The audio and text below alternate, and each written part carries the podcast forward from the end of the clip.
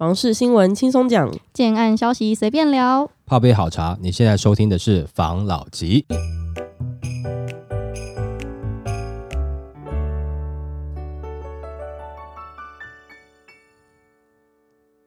关心你的房事幸福，我是房老吉。我是大院子。今天要来跟大家分享，在去年还有今年上半年，就有很多案子都疯涨嘛。然后我就有看到一个统计的数据，他把全台十五大最赚的预售屋从化区都统计出来了。然后其中有三区，它一年涨了六成。那废话不多说，我就首先来讲这一个整体的数据。反正它是统计了前三季全台从化区预售屋的价格涨幅最高的十五名中，新竹地区就上榜了五区为最多，又以竹北高铁特区还有台科。大从化区以及金雅旧社从化区涨势最凶，近一年的涨幅达六成以上。那这表格我来跟大家分享一下，竹北的高铁特区，它从二零二一的一月到九月的成交均单价还在三十七点二，二零二二的一月到九月，它的成交均单价已经来到了六十一点七，涨幅是六十五点九趴。那竹北市的台科大从化区，在二零二一的成交单价是三十三点四，到二零二二的成交单价。会落在五十四点七，涨幅是六十三点八趴。那新竹市的北区金雅旧社从化区，它在二零二一的成交单价是二十六万，那二零二二的成交单价来到了四十二点五万，它涨幅是六十三点五。那再来是高雄市的桥头区，也就是高雄新市镇从化区，它的二零二一成交单价是十七万，二零二二的成交单价来到二十七万，它涨幅是五十五点二趴。那再来是台中市的北屯区这边的。是十一期的从化区，二零二一的成交单价是三十三万，二零二二的成交单价来到五十点八万，涨幅是五十三点九趴。那再来是高雄市的南子区，高雄大学特区从化区，它在二零二一的成交单价是十九万，二零二二的成交单价是二十八点五万，涨幅是五十趴。再来是新竹县的竹北市的县治二从化区，二零二一年的成交单价是三十九点六万，二零二二年的成交单价是五十六点六。万，它涨幅是四十二点九趴。再来是台南市北区的正子寮从化区，二零二一年的成交单价是三十一点四万，二零二二年来到四十四点二万，涨幅是四十点八趴。那再来是新北市的土城区的土城暂缓从化区，二零二一年的成交单价是四十点六万，二零二二年的成交单价来到五十五点六万，涨幅是三十六点九趴。再来是台中市的乌日的乌日高铁特区，二零二一年的成交单价是二十七点二。万，二零二二年的成交单价来到三十六点四万，涨幅是三十三点八趴。再是竹北市的县治一起从化区，二零二一年的成交单价是四十二点六万，二零二二年的成交单价来到五十六点九万，涨幅是三十三点六趴。再是桃园市的龟山区 A 七从化区，二零二一年的成交单价是二十六点七万，二零二二年来到三十五点五万，涨幅是三十三趴。那再是台南市南区的菊喜从化区，二零二一年的成交单价是十七点六万，二零二二年。来到二十三点一万，涨幅是三十一点三趴。再是莺歌区的凤鸣从化区，二零二一年的成交单价是二十五点六万，二零二二年的成交单价是三十三点四万，涨幅是三十点五趴。最后是台南市的安南区的九份子从化区，二零二一年的成交单价是二十五万，二零二二年的成交单价来到三十二万，涨幅是二十八点四趴。反正呢，就是全部的这些涨幅呢，几乎都有二十趴以上，最高来到六十几趴。嗯，那其中又以新竹为大。大众其实你看这一次，就是因为它统计是今年嘛，你说去年前年还有一些热钱，所以它会有一些其他区域啦。但是整体来看，今年年初大概都还是以科技业相关的为第一个优先考量点。那第二个呢，北市的人口外移的部分，在捷运沿线的部分，这些金额上涨呢，当然除了高科技人才他的就业需求需要住的地方之外，当然也有一些眼尖手快的投资客嘛。那个时候可能可能听到消息，投资客就去了嘛。而且这投资客。有一些也都是有高科技背景的，不管是自己本身是高科技的，或是自己家里面有人是高科技的，或者是什么主科太太的嘛，这样子的一些背景，所以可能提早的就会预料到这个地方未来应该是有一些投资获利的机会，所以就去了嘛。所以，但是你们上面看这些区域，其实跟前一阵子我们在讲的新闻也都一样啊，就是多数的区域都还是以投资客居多啦，多数啦。那但是因为你刚才讲到金竹储备嘛，那个区域比较特别的地方就是说，它除了投资客以外，它自住客的比例也不低啦。说实在话啦，就是说你以全部的热潮来看的话，当然没有错，你在捷运一带北市外推的，推到桃园这个区域的，它也有自助的，但是以自助的比例来看，好像在新竹竹北的自助比例真的不低。除了投资客以外，它的后端的自助会要接手的几率也不低啦。这样看起来，这个年初其实科技业还是算是很有力道了。它这个台科大从化区，它有提到它今年的成交单价是五十四点七万嘛？对，然后我就有耳闻，在新竹市很有名的一个建商，走口碑的、走品牌的，对，他有机会明年会在台科大有推案，那他的金额已经上看到，我是听说他们可能会想要卖到八字头，但是它是特别的个案，台科大明年的涨势应该还是有。对啦，我知道这家建商他在在地的，尤其在科技人才的心目中，他算是第一品牌。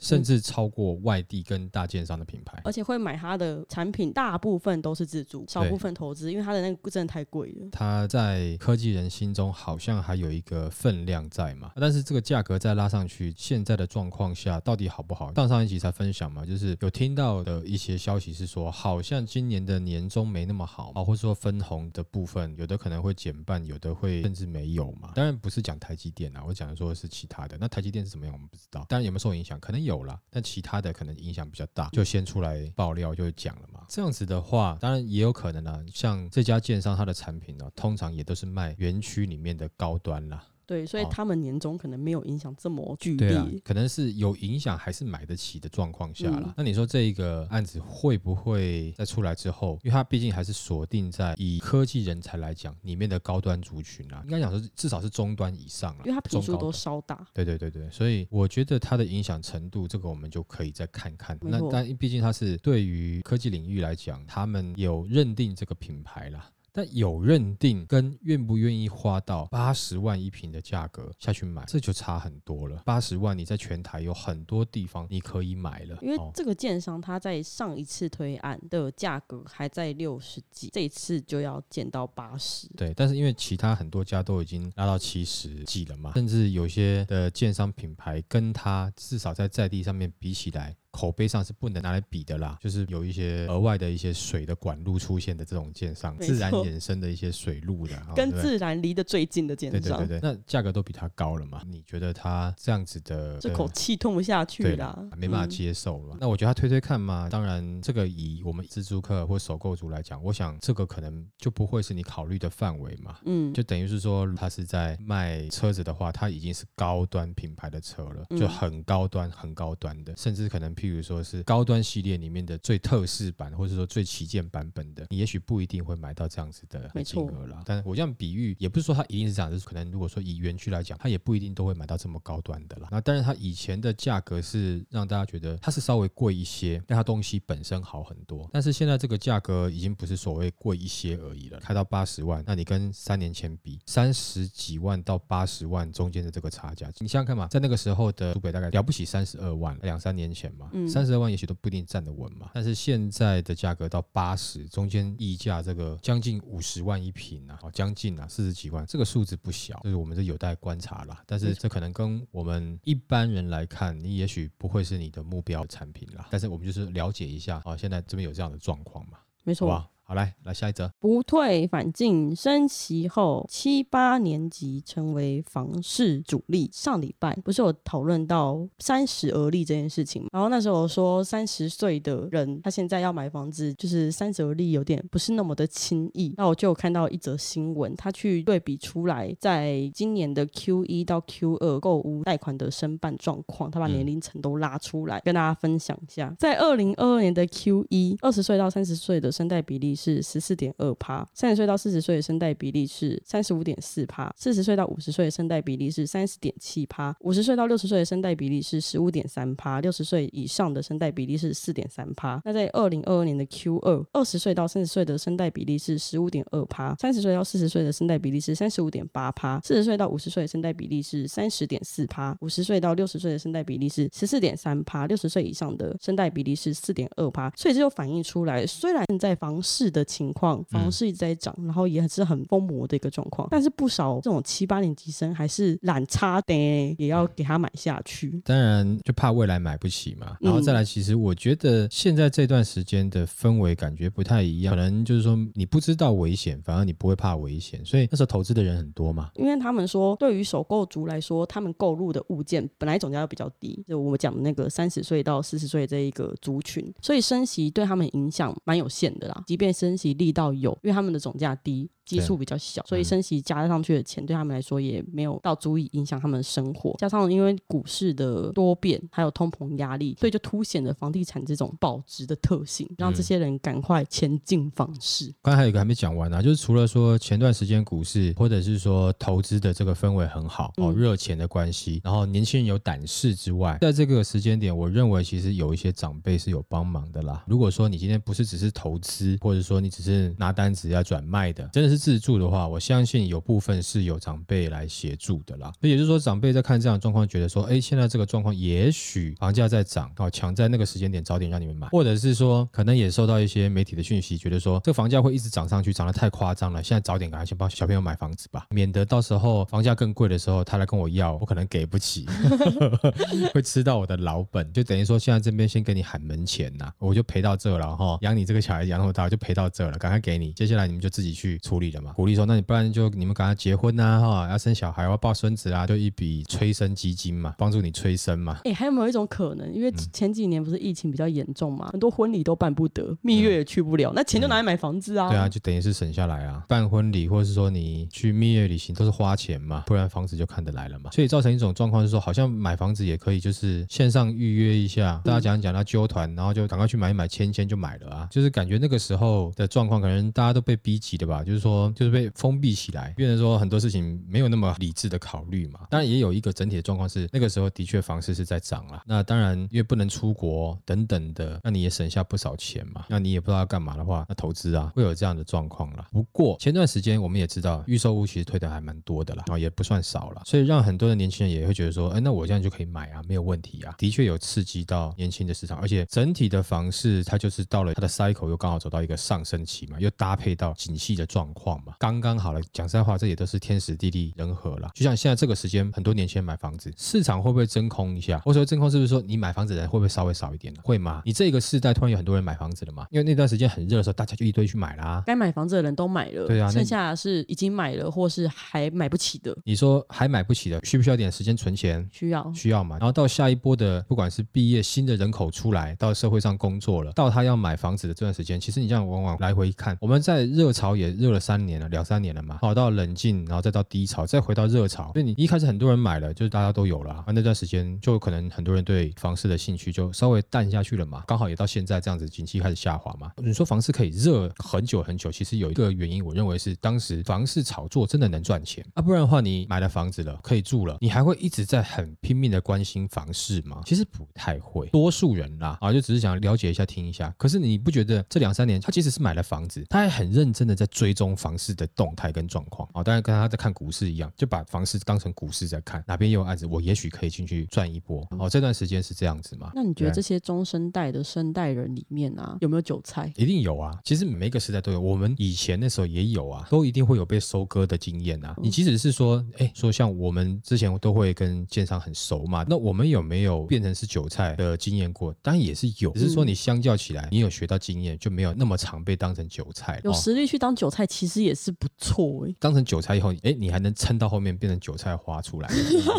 这个一定会有，每个时代都会有。那现在你说这一个阶段，就是很多人已经买了，照理来讲，他应该不会对于房市的关注度还是这么的高。只是说这段时间是因为投资炒作还可以赚钱，所以它关注度还是很高啊。不然我没事要干嘛？我就买个房子投资，突然让钱变很多，很爽嘛，就会慢慢稍微走为正常一点点了。不是说它整个真空，是有很多人在这个时间已经买了。那后面的案子出来，买气稍微下降，那买的人少，案子推的也少嘛。再等个两三年，下一波又来的时候就差不多了。你的确这一次的状况跟以前不一样，因为以前大概都是三十几岁啊，接近四十岁进入房市的比较多，年龄的确是有下降的趋势。呃，三十出头啦，二十尾巴的啦，都有了。在这一次，会不会未来越来越年轻化，也有可能哦，难讲哦。哪天你看到隔壁邻居那十八岁刚毕业的在炒房，千万不要惊讶，他搞不好炒得很好哦。我跟你讲，这个可能会年轻化啦。如果啦，前提是如果房地产变成是投资商品，它可以套利的这样子的氛围底下，我觉得它会有越来越年轻化的趋势。但是如果说它不是可以让你赚到快钱的这样的状况下，你年轻人照理来讲，可能我不知道是我年纪比较大怎么样，但是如果我是年轻的话，我脑海中想的应该是车子啦，因为可以把妹，你懂吗？就车子跟房子比较起来，车子对我来讲比较实用，我可以出去载妹啊，懂我意思吗？可是如果说假设我今天二十五岁，我要去亏个二十岁的妹，我跟他讲说我有房子，还是我开一台跑车去接他，哪一个比较容易追到手？我会觉得好像跑车比较好。正常来讲，我个人感觉是这样，不管我是不是可能思想稍微老了一点点哦，但我会觉得那么多年轻人参与，的确就是因为他有办法创造财富，在前面那段时间，但他也有可能是你的这个坑呐，对，你就变韭菜了。不管怎么样，我感觉是这样子，就是说前段时间，包含到现在，这么多的年轻人愿意进入房市，主要还是因为他的炒作氛围了，慢慢回归正常了。你买的房子是真的要自住的，准备要去付贷款了啊，要去背这些的话，我觉得他不应该拉到这么年轻的二十尾巴就开始在看房子，比较不太像是了。哦，OK，除非说你早婚了，对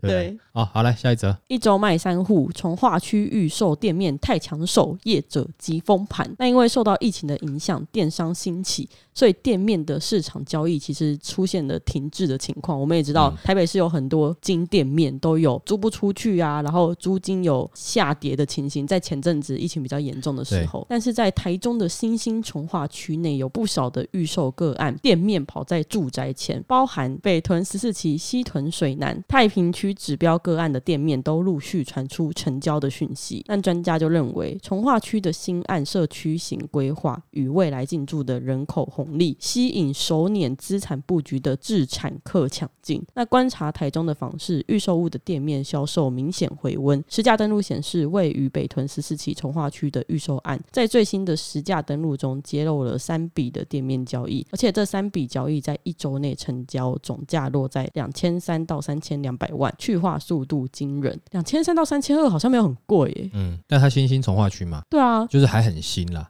但是如果说是一个好的店面的话，的确你这个未来的投报率有没有是不错的了。对啊，而且十四期不是我们前阵子有讨论过的，对然后你觉得还蛮嗯看好的一个区域对，吗？它需要时间，但是它未来是会发展起来。它需要先时间先盘整一下北屯区那边的一些短期的投机客先离场以后再说嘛。但我们现在就用不同的角度来看这个事情，好不好？前段时间我们是不是有讲说，哦，现在很多人在买东西都是透过网络，对不对？现在就有一个消息嘛，其实这也不是最近的消息，这已经大概有一个月左右了啦。虾皮的大裁员，知道吧？知道，哦，虾皮呃亏损了不少钱嘛，然后在全球很多地方有受影响嘛。那再来是亚马逊是不是也在裁员？嗯那也赔了不少钱嘛。现在全球的一个状况哈、他们当时这些电商的龙头会认为说，经过这一次的疫情，人类啊将会走向网络购物的年代。结果随着疫情的解封开放，你会发现人好像还很期待跟人接触。被关太久了。对，反而他们很多人就开始到了实体的店面去购买，上街了，跑去街头了，然后不再沉迷于网络购物了。那当然还有其他一些原因啦，就国际形势啊，跟整体经济状况造成他们的营收下滑。但是不可否认的，人开始想要去真正的店面看东西，这个的状态的确是有回来的。那我相信这阵子出来买店面的这些人，你说是不是资讯很够，或者说是不是都是老手？我觉得有可能啊，他有关心到这样子的状态嘛？因为这新闻不小啊，挺大的吧？是不是未来店面也会有一波的涨势？那我们这边我们去看一下，我的看法是觉得它会走向一个平衡，嗯不会说电商又全部都没有了，然后大家全部又开始走向实体的店面，就像前一段时间一样，不会是因为疫情全部都走上虚拟世界，而实体店面不用。没错，你说的这个完全符合这个产品规划，你知道为什么吗？为什么因为之前不是电商兴起嘛，对然后加上你讲的疫情的干扰嘛，所以他们这一次的店面的频数其实比过去都还要来的小，然后在总价带比有优势，所以这不就代表着他想要店面跟电商并行？对啊，而且且也因应到一定的环境，就是说刚才讲的这个电商，它嗯有的时候会变成是单纯只出货的状态嘛。那大家有没有想一下，现在的 Food Panda 或是 Uber Eats 是不是有很多的店家，它其实就是一个小小的厨房哦，但门口挂一些很漂亮的招牌，但是嗯它没有座位呢，对全部做外送。那你再回看北屯十四区那边未来的生活形态，有没有可能是这样子呢？园区人下了班你就要自己煮饭，嗯有可能他就是跟你叫外送了，或者说其他什么东西我可以直接买，然后你直接线上出货。对啊，对对因为还不想搬回家，他就想要轻松的逛啊。对，所以它现在的店面更偏向于虚实整合，甚嗯至它也跟线上的网络化的服务有做一些结合，其实是有搭到。如果你说你以两千多万的店面，那你可以做生意，金额又不会太高，再搭配我们刚才讲，不管是外送的网站，或者说线上的销售，你应该是撑得起那个店面的。而且再来是，如果说这边的住户都是未来的科技人才的话，我觉得以两千多万来讲，真的不算贵呢。因为我们之前也讨论过很多地方嘛，一般的住宅很多的金额都超过两千万了。哦，那如果说你今天以投资的角度来看，也许这个店面是有机会的。如果说你今天是买了以后你要出租，他要去做这种不管是外送服务的话，你是不是比较好租出去啊？但是如果说同样的金额啊，因为你们的买的价格差不多，你要把这个金额换算成一般的房租租给这种住房子的租客，不是嗯商家，那这个租金是不是就占比高一点点了？那你的租客选择是不是就少一点，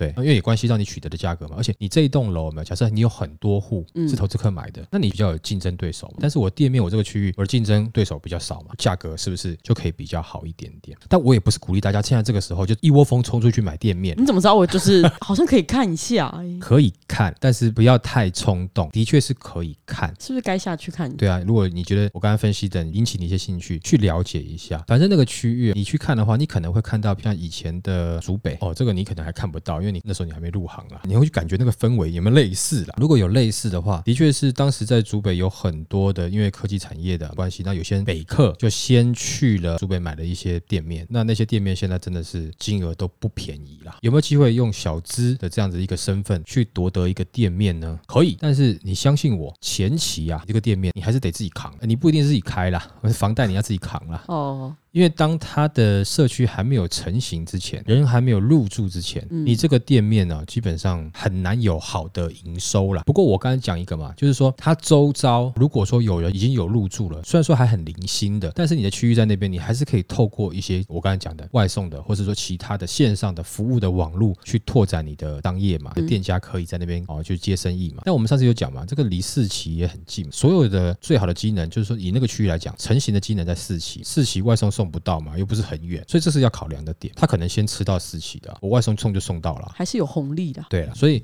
也不要说大家可能听到讲哦，一窝蜂，我们了解一下，现在是不是都是店面要挂帅？就是说现在这个消息刚出来，有人有听到，不管是我们刚才讲的一些电商的龙头的一些状况，他可能先下手了，但他只是先下手，那也许是他的体质也还不错。如果说你只是要赚一笔快钱的话，你现在先不用想。但如果想留着未来这个店面可以增值的话，你可以去了解看看，它是不是真的吃得到啊？那我们还没有看，而且也许这只是零星的个案第一个出来而已。嗯，后续是不是真的有这样的趋势？大家要自己去感受了。不过最好的方式是自己去看嘛，像我们就会想要去了解一下，这会不会是未来的趋势嘛？那如果说比较稍微小型一点的店面，以前小店面可能很多人不会想要了，但是有可能很多中小型的店面，很多年轻人也不想要上班，或者他就是自己创业了嘛，做一些网络上面的商业活动，他不需要到过大的店面，他一样可以去经营他的生意，而且这样子的话，便是虚实整合，他的生意可能更好做。这有它的优势，但是还有一些不确定性，我觉得大家还是审慎评估，好不好？因为买下去以后，你必须得听一段时间，而且再来是再过一段时间，这个房价会不会有点松动下修呢？你是不是再过一段时间再进去的时间点会更好呢？有这样的讯息，你可以了解，但不要急。如果你都是急，就会回到跟之前一样，大家都在急，那个房价就上去喽，选择权你连思考去感受的机会都没有了，